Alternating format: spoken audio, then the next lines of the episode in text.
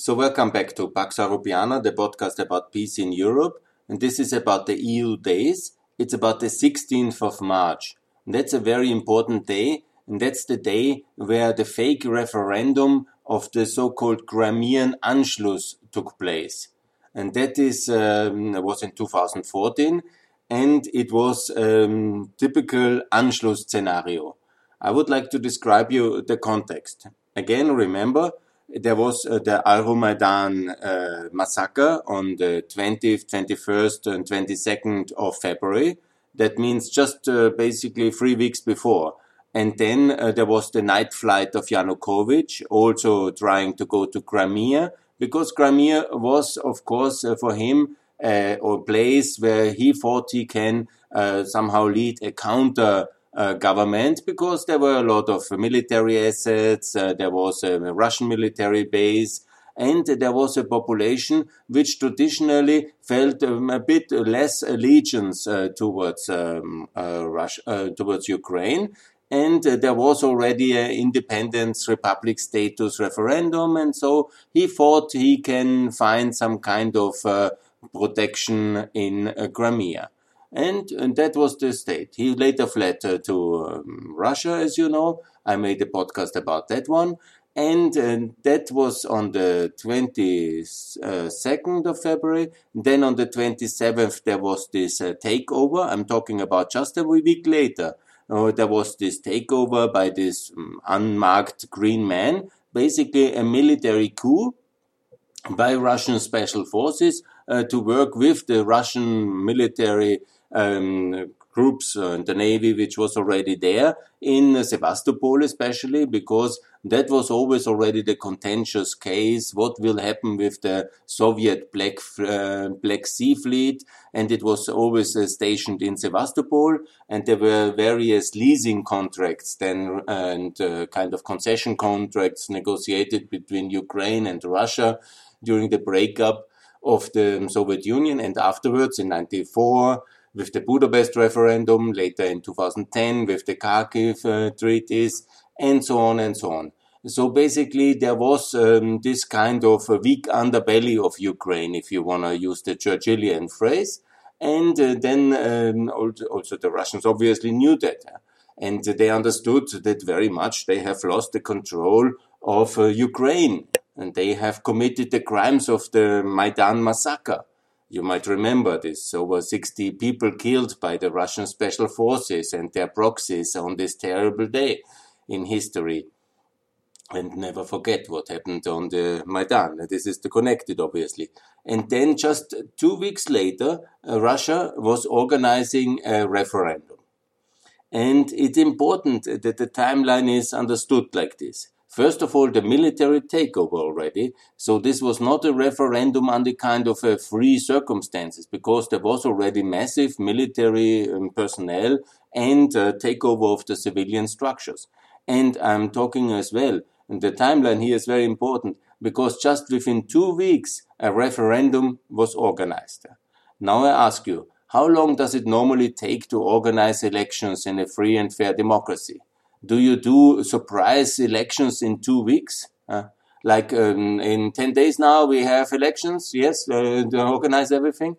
You can, uh, especially under the conditions of 2014, how that was that uh, moment, you know, these dramatic events of the Maidan, the country in uproar, the people excited and agitated, obviously, and the military takeover on the 27th of February, the standoffs between uh, the pro-Ukrainian loyal forces, because there was also a lot of military from Ukraine in Crimea, and they were loyal and they stayed loyal to uh, Ukraine.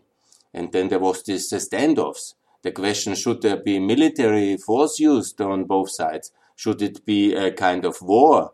Or should uh, the pro-loyal forces uh, withdraw um, without violence? Uh, and will they be allowed without violence back into mainland Ukraine? These were all dramatic moments. And can there be free elections under these conditions? Can there be a fair referendum under the barrel of the gun? Can there be um, free and fair opinion uh, making and decisions and informed opinions within two weeks under that conditions? Ask yourself, when you know you see the tanks in the streets, you see violence everywhere, you see this kind of one side very hooray patriotic about uh, this uh, reunification, as some uh, certainly saw it. Yeah? Then you see the other side, um, basically also very much the Crimean Tatars, which in the rural parts of Crimea are the majority. And then seeing all these uh, terrible and tragic memories of the Soviet deportation and, uh, and this kind of violent past back in front of the eyes, yeah? not knowing what will be the future. And then you see obviously a lot of people who are Ukrainians because we are talking about uh, now since uh, 56 um, uh, Ukraine and Crimea were also legally united but then in freedom since 91 and this was absolutely part of Ukraine. It was travel freedom, integration, customs union, full economic union, obviously. It was fully in Ukraine. People were buying their houses there. People were moving for retirement, for investment, for tourism. And uh, people were coming uh, for all reasons uh, imaginable to Ukraine, living there. And obviously, a lot of people felt also loyal to Ukraine. And then you come with military force, and within two weeks, you organize a referendum. Imagine again the conditions, what it means when this is uh, like an imposed referendum with two choices. Join Russia, that was choice number one, and in the upper box. The lower box was uh, then uh, the choice to reinstate the 92 constitution, which 91 was the breakup of the Soviet Union, and already then Crimea wanted to be independent, and that was one of the options also in the breakup of all republics. And I have already talked that uh, the Crimean uh, situation was a bit specific inside Ukraine because there was uh, many times already in past the concept of a own republic within the Soviet Union. And there is a case for that. Like, for example, also uh, the Baltic countries were a republic. Also, Crimea has a very distinct history with um, a lot of uh, specific uh, things which make them quite different from the rest of uh, the um, ex-Soviet area, if you want. So, with a history in the Byzantine Empire, with a history in the Ottoman Empire, with a very distinct uh, ethnic uh, reality as well. And all the terrible things which happened in the various, in the First World War, in the Russian Civil War, in the Second World War, and the deportation in 44, and so on and so on and the various crises then later. And the very distinct role, of course, also Crimea plays in, in the Russian history, especially with the conquest of uh, Catherina the Great, and with uh, the uh, important, um, of course, um, the main uh, fighting of the Crimean War in the 1850s, uh, taking place obviously in Crimea. So, and then the role of uh, Sevastopol in that um, war and the consequent uh, literature fame which uh, Sevastopol and Crimea became, and all this uh, vexed question of the Russian Black Sea Fleet and the vexed question of the Greek question and of the access to the warm seas and the Bosporus and Constantinople. I think there is a lot of emotions attached. And all this were boiling down into this uh, two weeks since uh, the military coup and the referendum you know and I ask myself, and this is an important question: Do you really think that was uh, then uh, the um, free and fair decision making? Even if the Russian authorities, who were basically organizing this together with their uh, Crimean proxies, uh, even if it, they would have had the intention to make free and fair referendum, do you think in such an excited context of such kind of tremendous changes? there can be a decent um, democratic um, uh, um, referendum be held? I don't think so. You have to have some patience, you have to have some quiet, you have to give the people also some time to think about the various options, also put various alternatives, real alternatives uh, on the table, and so on and so on. So that was from that start already a very fake referendum. And then also the way this was obviously done was never meant to be free, fair, and uh, transparent. There were no international observers, but some kind of Russian proxy friends. And then there was also, um, from the beginning, meant to be a so-called um, dictatorial endorsement referendum. I want to explain that this is a very common concept in the art of dictatorship uh, they have all, obviously, in Russia and in the world, learned about uh, this from Napoleon. Napoleon was the master to take power, claim that this was the will of the people, faking a referendum where somehow it was his deeds were afterwards legitimized, and then obviously creating the majorities and, uh, then also the sentiment that the people are with him. You know, we have so many students of uh, of uh, Napoleon's tactics uh, in all over the world, yeah, because he is the archetype of um, taking power after political revolutionary upheaval, and then the strong man comes, uh, comes and he does uh, exactly this. Yeah, you can be sure that also in Russian history, if you are familiar with the so-called Kornilov affair in the Kerensky Revolution of 1917, very much the fear of a Napoleon-style takeover and then and I don't say that Putin is Napoleon. You know, with this historic uh, kind of, uh, it's always uh, to seen in the context. Yeah? But the methods are very much the same. And uh, they are obviously there. Then uh, from the beginning, the plan was to create a supermajority and then to tell to the world and also to their own population that everybody is in favor. the will of the people is with Russia. And so the Anschluss was uh, done and the evil deed was legitimized with this fake instrument. Yeah? And this is also why I compare so often and I use the term Anschluss, because the parallel to the Austrian Anschluss is very clear. Also, Austria was um, first militarily annexed on the 12th of March 38. The German tanks rolled into the Danube Valley over the Austrian-German border and uh, they went uh, to Vienna and then on the 10th of April was organized uh, the referendum. In that time, uh, some cruder methods were, uh, were used. You know, you made one very big uh, box, uh, which was easy to see as the yes, the ja, and then a small box for the no. And it takes some courage to go to this uh, voting day on such a kind of atmosphere where already there's violence used, yeah, there's obviously created facts, yeah. Then you are invited to pub- uh, publicly endorse, yeah. And some people really voted no, but certainly um, there was a lot of uh, of uh, pressure and uh, reprimands then against these people, and they know it. Because you create an atmosphere of fear and you make it very clear where the future is. And then the choice for the people mentally is like this, you know, you either be part of it or you know what is your destiny, the gulag or the immigration or do you know some kind of prosecution and you understand it and people in the ex-soviet union they understand what the politicians want from them when they tell it very clearly we are just 30 years after the soviet union please, yeah. I don't say the Soviet Union is still alive, but you know, many people who lived in the Soviet Union are obviously still alive. It's just 30 years, yeah. These are people who were like Putin, already professionally quite successful in the services like him, and they are now approaching the 70s.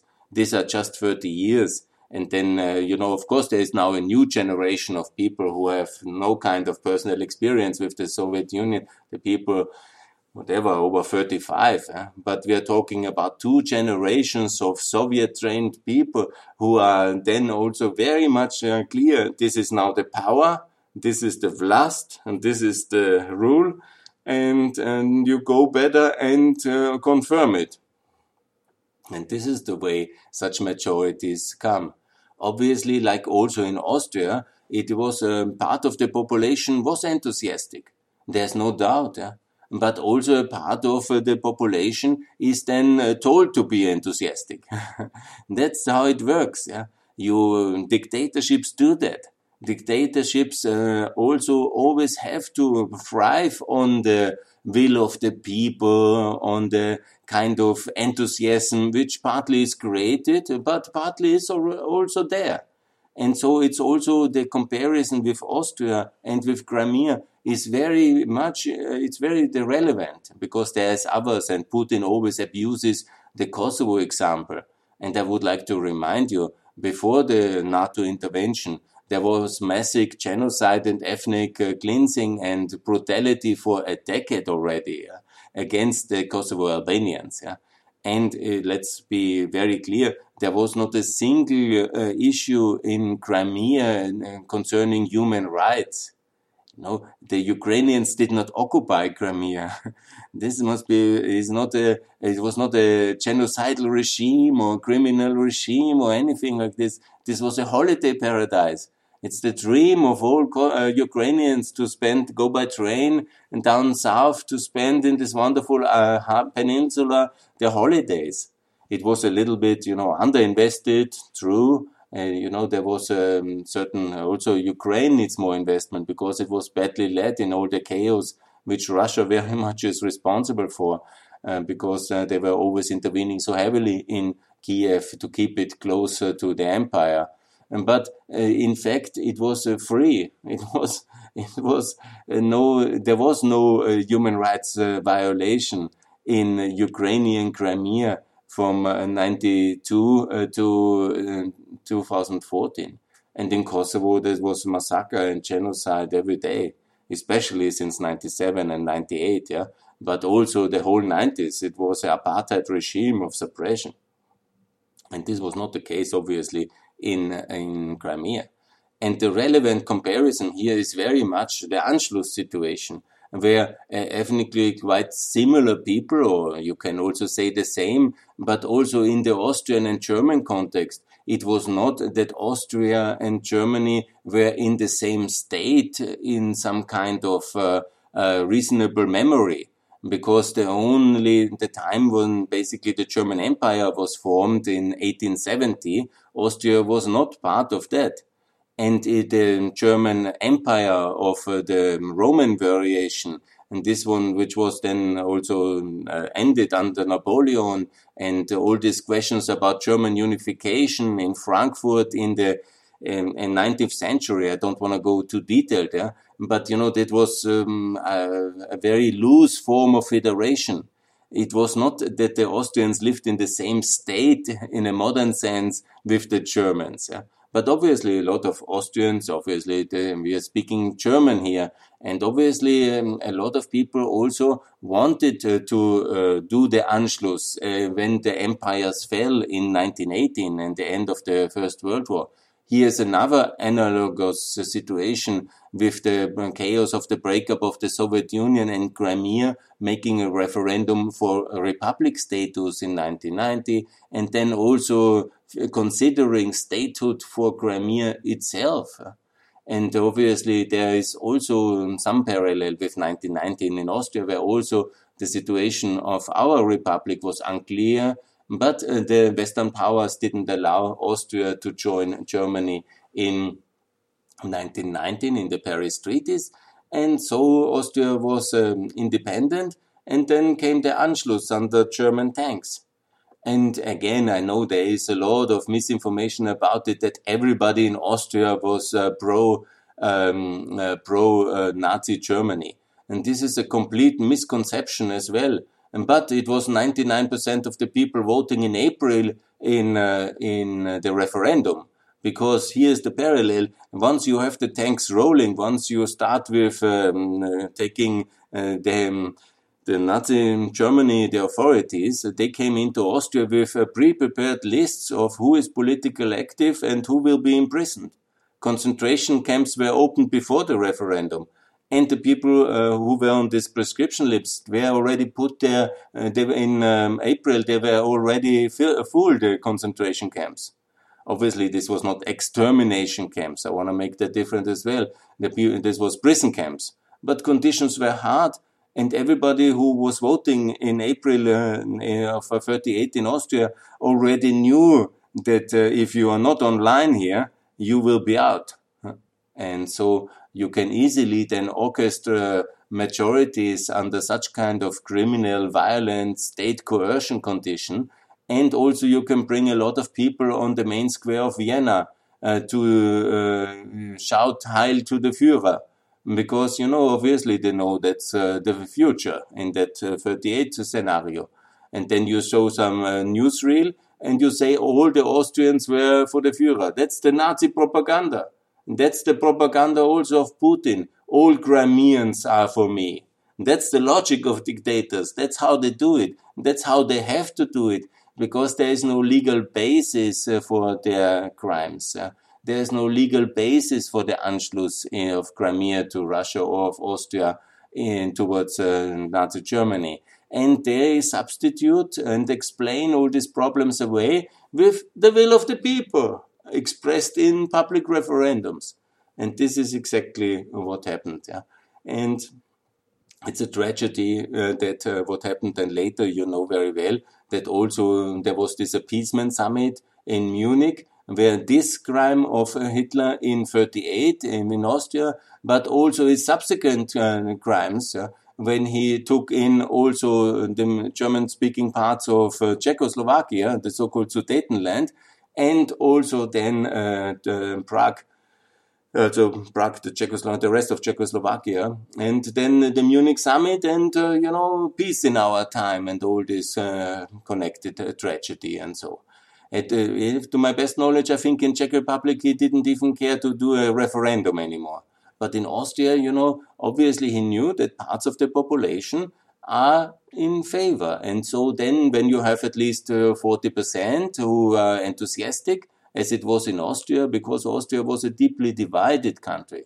It was a strong socialist movement already suppressed by the Austrian Christian Democrats and their authoritarian system. Some call it Austro-fascism, uh, similar like the Portuguese system it was in reality. And uh, this was a system which had already um, a civil war in uh, 44, uh, in February uh, 34. And this was um, against the socialists. And since then, the socialists were in opposition. And in July, on the 25th of July, uh, 34, uh, the Nazis made a coup d'etat where they also killed the prime minister, Dollfuss, in Vienna, in the chancellery. And then Schuschnigg uh, took, the, uh, took power after him. He was the former education minister. So Austria was a deeply divided country. Obviously, there was about a third of the population uh, for the Anschluss fully enthusiastically, and they were also Nazis. Yeah?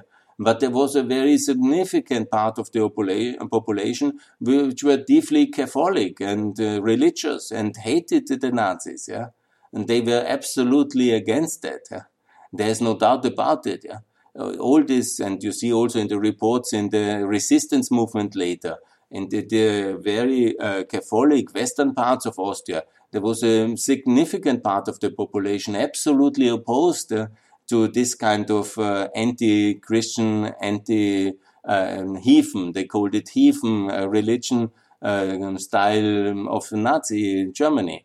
And there was obviously all the social democrats, yeah, and the socialists and the communists. They were absolutely knowing that uh, this will be the disaster for them, as it was and uh, many of them ended up in the concentration camps. And there, basically, that's also the founding spirit of the Second Republic, because all the political activists which were on this prescription list, they met in the concentration camps. Uh, and first time they had a lot of time to talk and to really understand also what is the alternative if they really confront each other politically so much and so brutal and build no kind of Austrian state consensus between the center left and the center right and the democratic Austrians.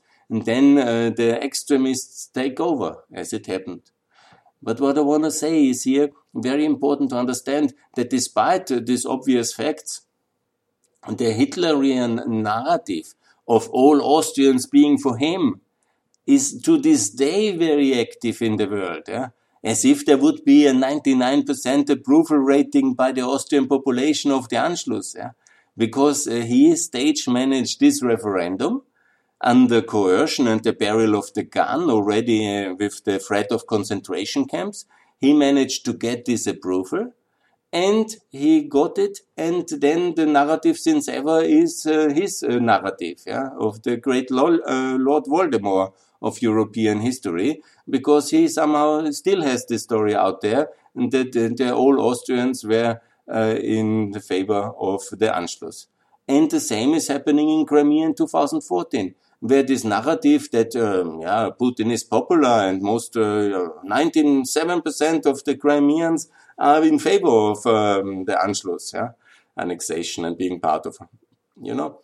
Obviously, there is significant part of the population there, but you can never know until there is freedom, because uh, they understand very much expressing a different opinion would be lethal or at least very uh, much ending your career, your income opportunities, and putting you in conflict with the authorities. And you basically have to leave Crimea then. So this is the reality of such referendums. This is how it was also with the manipulation of the participation rate, because a lot of people are proven not to go have gone. But if you don't go, then somebody else votes for you. and it's always the, elect- the people who control the electoral process who are controlling the results. Famous dictum as well in history. And so then a lot of Crimean Tatars, for example, they didn't go. And uh, then the seemingly still um, uh, over 90% participation rate and uh, then 97% uh, of uh, yes uh, federation membership in the Russian Federation. And this is unfortunately all completely fake. And this time, obviously, we learned from history and uh, nobody really recognized it. And uh, of course, everybody who was uh, um, as an observer from some extremist parties in Western Europe, they were already sanctioned and they are punished. And uh, that's very good. So we have learned from history. But I want to make it clear that all these arguments uh, that there is a public will behind it certainly some think it's cool because they were already from Russian families or they had links to Russia or working with the Russian authorities or expected uh, Russia to be much better economically for them. Because never forget, until the Crimean annexation and the Crimean War, Russia was seemingly quite successful. Because in the commodity boom of the petrol um, price rise, uh, especially since uh, the financial crisis and then uh, 2013, Russian GDP was 1 trillion uh, bigger than it is now. It was about two and a half trillion, and now it's about one and a half trillion because the consequent um, uh, commodity uh, price drop and also then the mutual sanctions and all this conflict which we have since seven years with Russia, this escalation of the Second Cold War, but also many other factors like the change in the energy pattern and also the decarbonization, they have really cost uh, Russia about a trillion of um, uh, euros, no dollars of um, uh, GDP yearly. So that's huge. Obviously, Russia has then done some public investment in Crimea, but still it's uh, one of the poorest regions in, in Russia. There's no doubt about that one as well.